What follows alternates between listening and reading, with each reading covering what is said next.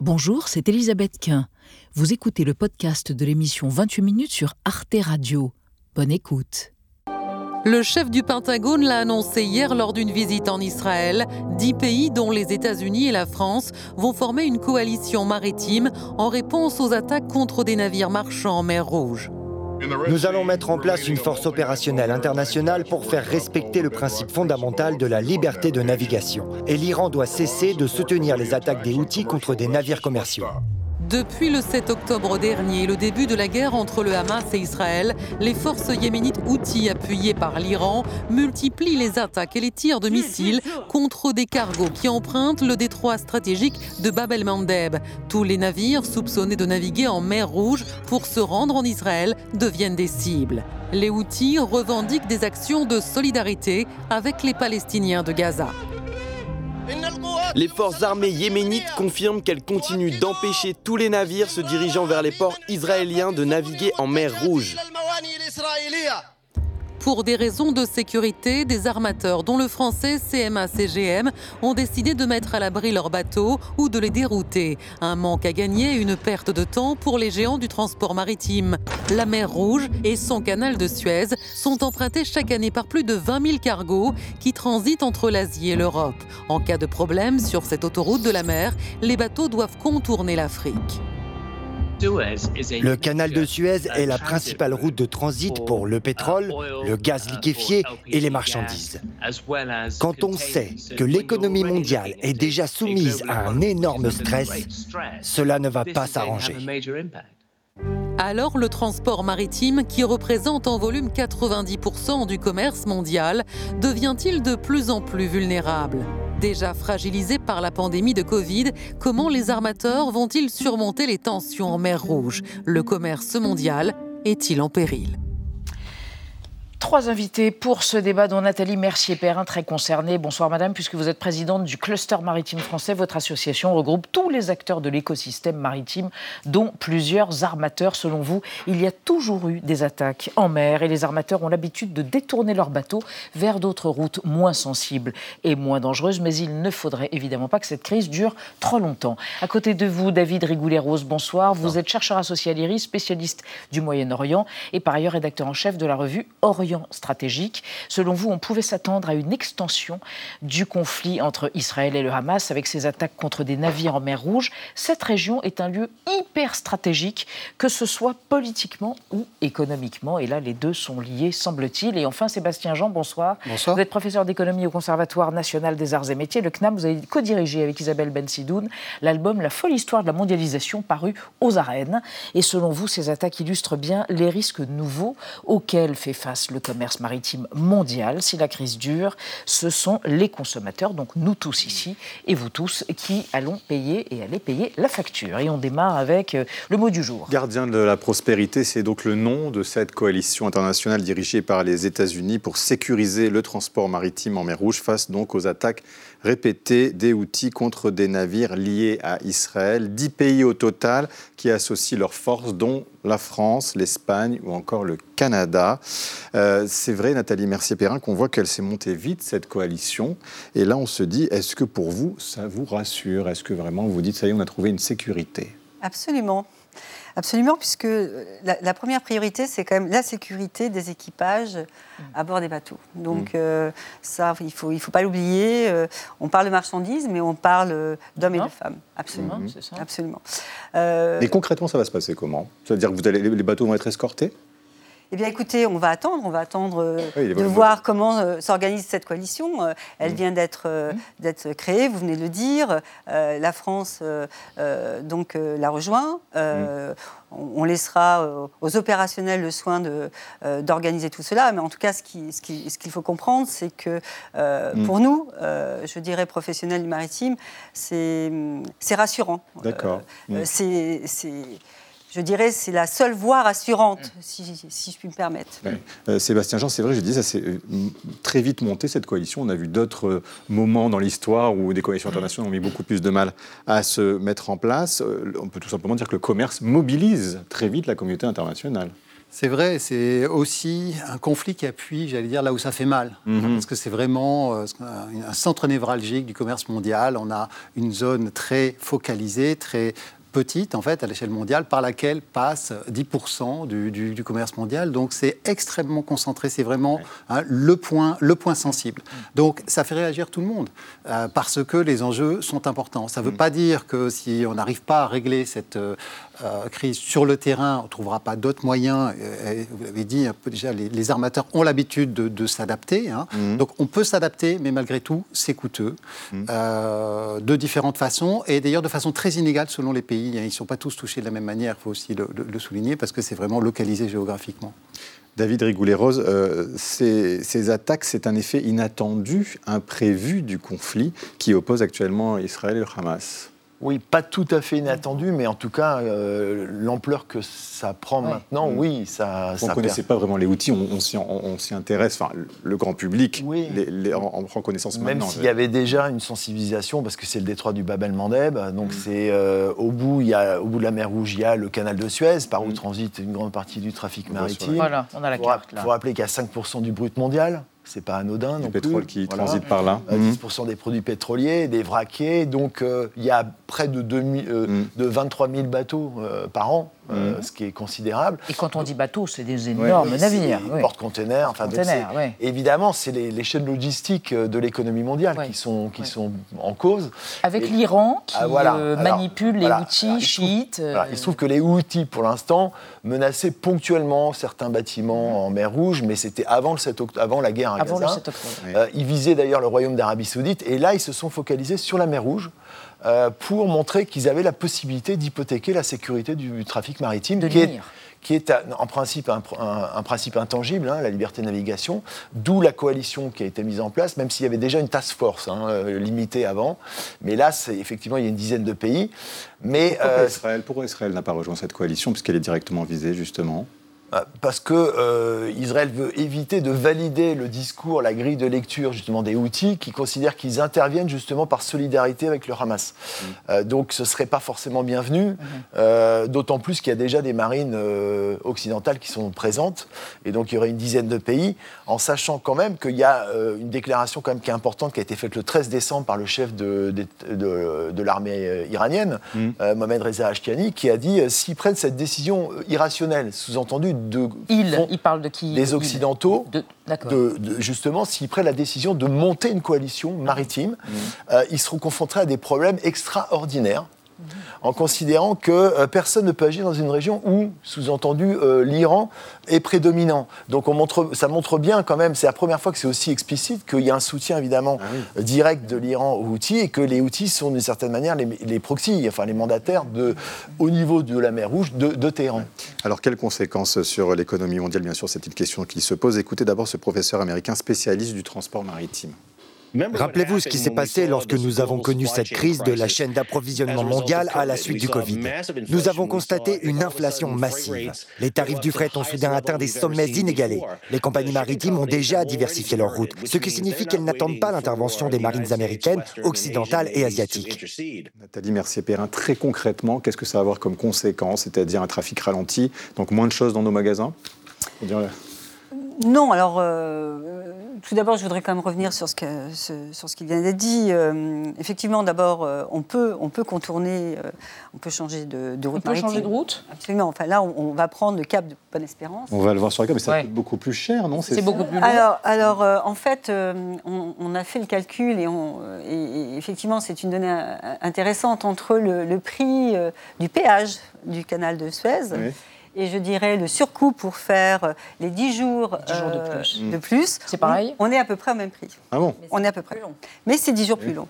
Donc effectivement, vous venez euh, de le dire, c'est 10 jours plus long. Donc en, conséquence de ça, euh, dans les magasins, si on parle du consommateur, et merci de, de prendre cet angle-là, on va voir effectivement un peu plus de, mal à obtenir son smartphone, sa console de jeu. Son essence Son essence aussi, de 10 jours de plus. Voilà si on, si on, monte un tout petit peu plus haut sur la chaîne de valeur, ça peut effectivement euh, euh, poser problème dans une durée beaucoup plus longue que les 10 jours ou les 6 jours dont on parle si, si euh, effectivement cette coalition se met en place rapidement et si le problème, je dirais, se règle rapidement, si le, sujet perdurait, on pourrait avoir des questions de problèmes logistiques dans nos entreprises. Puisque, ah évidemment, on a parlé de gaz, de pétrole, mais les containers transportent. Il y a quoi dans les containers? Alors, il y a par exemple. Viennent d'où il y a quoi? Alors, il y a des composants électroniques, par exemple. Et les composants électroniques, on en a besoin ici, sur toutes les chaînes de production, l'automobile, le naval, enfin,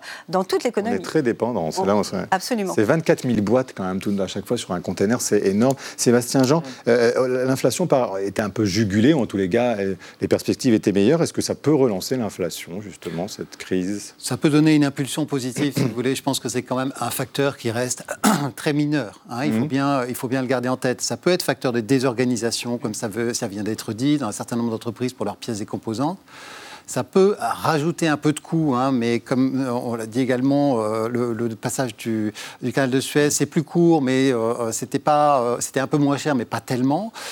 puis au total, si vous voulez, ça touche quoi? Ça touche, pour nous, ça touche le commerce avec l'Asie et l'Océanie. Hein, c'est à peu près pour nous France, pour nous Europe, mmh, disons. Mmh. C'est à peu près un sixième de notre commerce extérieur.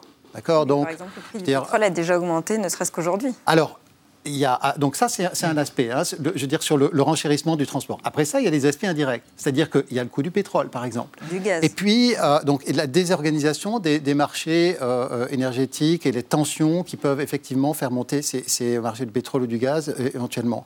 Et puis ensuite, il peut y avoir des problèmes localisés qui touchent certains de nos voisins. Je disais tout à l'heure, c'est très inégal. Il faut bien voir, regarder cette carte, c'est-à-dire que c'est beaucoup plus problématique, mmh. la, la coupure du canal de Suez, si on se trouve en Inde, dans le Golfe Persique, ou bien de l'autre côté, si on se trouve en Méditerranée.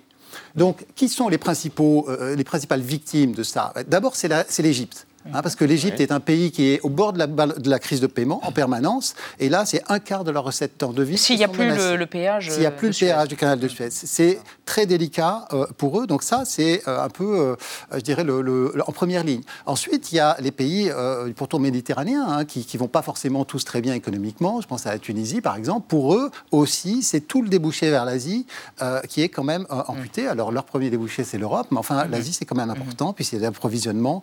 Donc, euh, voilà. Il peut y avoir un certain nombre d'effets comme ça en cascade. Maintenant, je ne crois pas à un gros regain d'inflation lié à ça. Je pense que ce n'est pas à l'échelle. Vous parlez du canal de Suez, on va regarder une archive. Elle remonte à 2021. Vous voyez forcément à quoi je fais allusion. Euh, pour voir à quel point le trafic maritime peut être vulnérable, on était en mars 2021. Un porte-container s'est retrouvé bloqué involontairement, évidemment, pendant près d'une semaine au beau milieu du canal de Suez qui a tout, absolument tout déréglé. Le porte-conteneur barre le canal de Suez de tout son long, sur 400 mètres précisément, la taille de ce géant des mers. Malgré ses 220 000 tonnes, il a été piégé par une rafale de vent hier et s'est échoué, le nez dans le sable. Vu des satellites, le constat est clair, le bateau est en travers, plus possible de passer.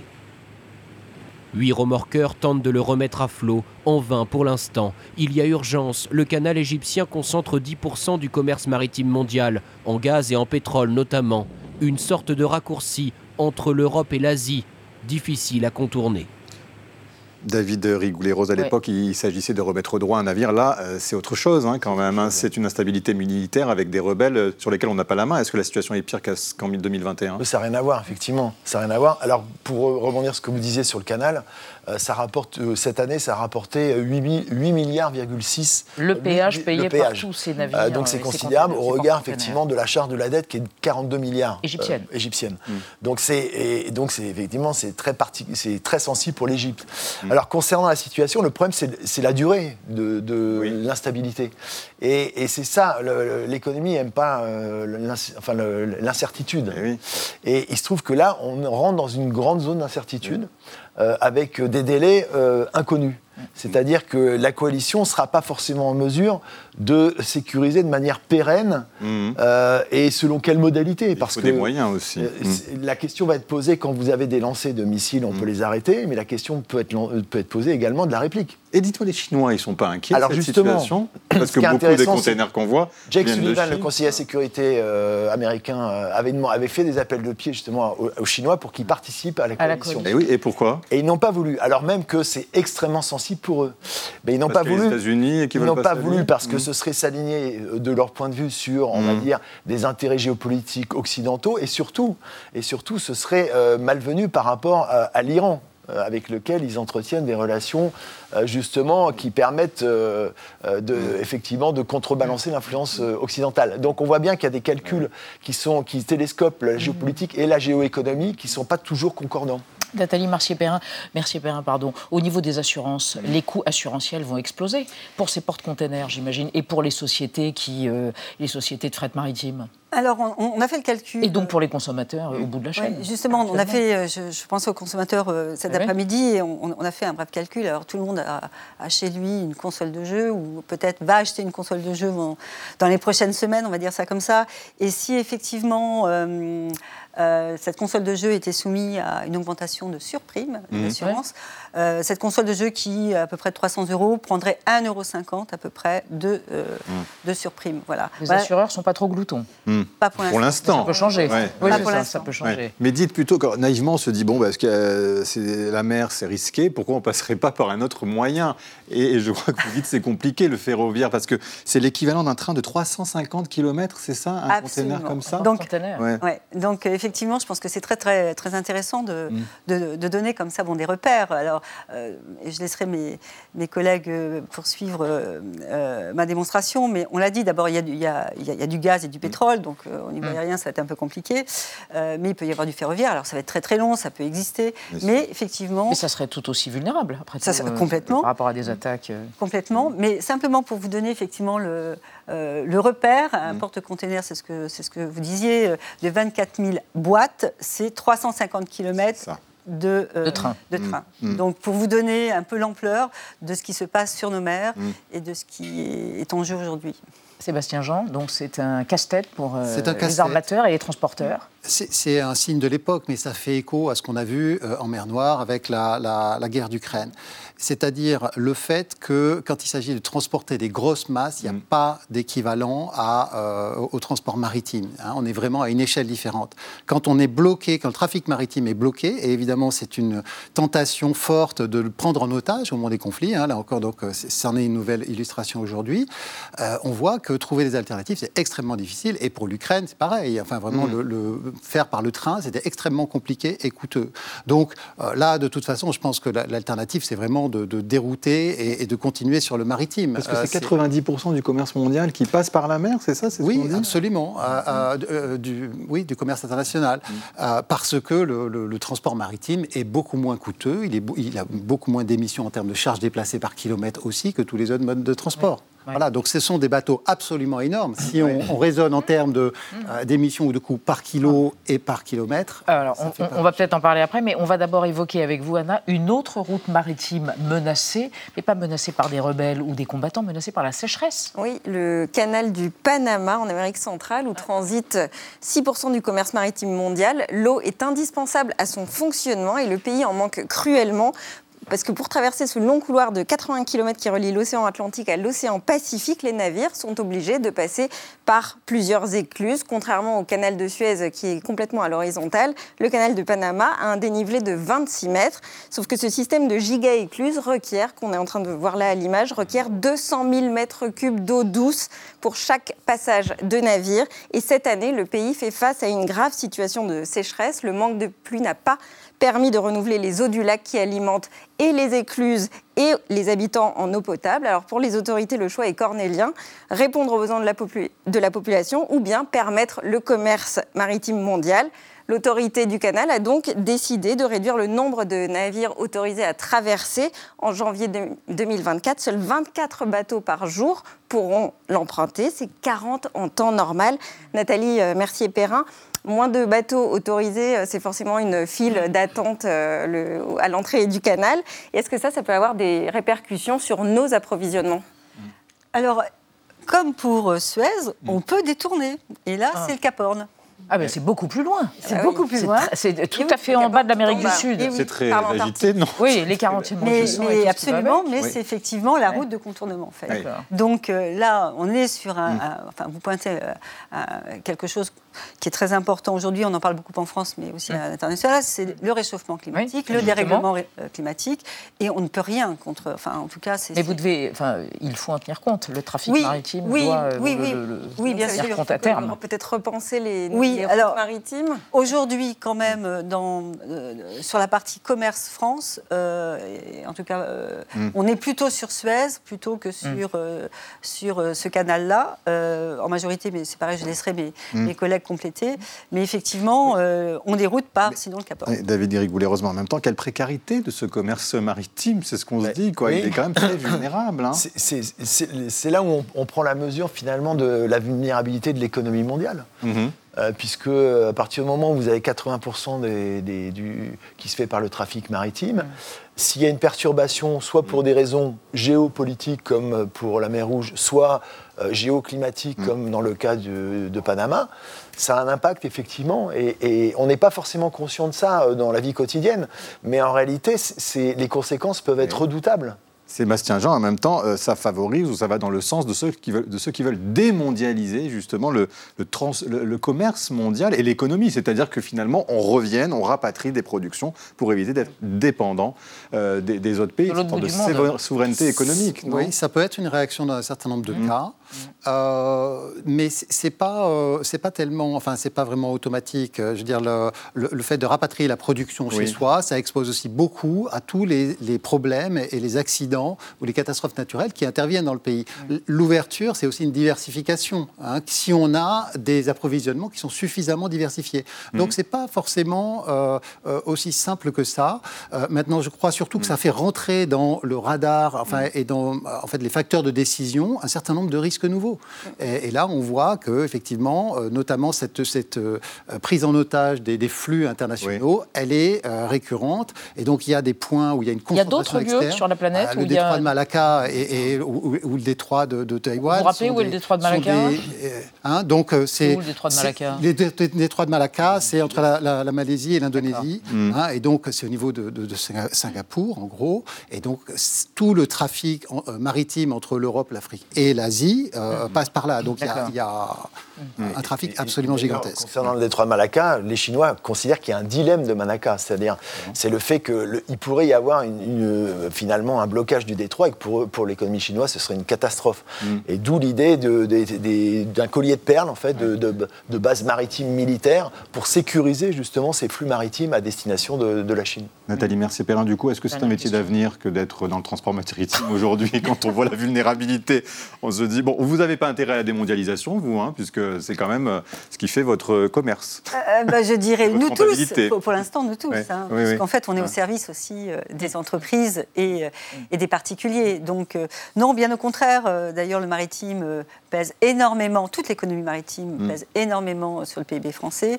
Et, bien au contraire, je crois, et je vous remercie pour cette, pour cette émission, parce qu'on doit effectivement expliquer aux Français ce mm. qu'est l'économie maritime et puis attirer aussi tous nos jeunes ah. vers ces grands métiers de l'économie maritime, le transport maritime et la sécurité. Et la sécurité.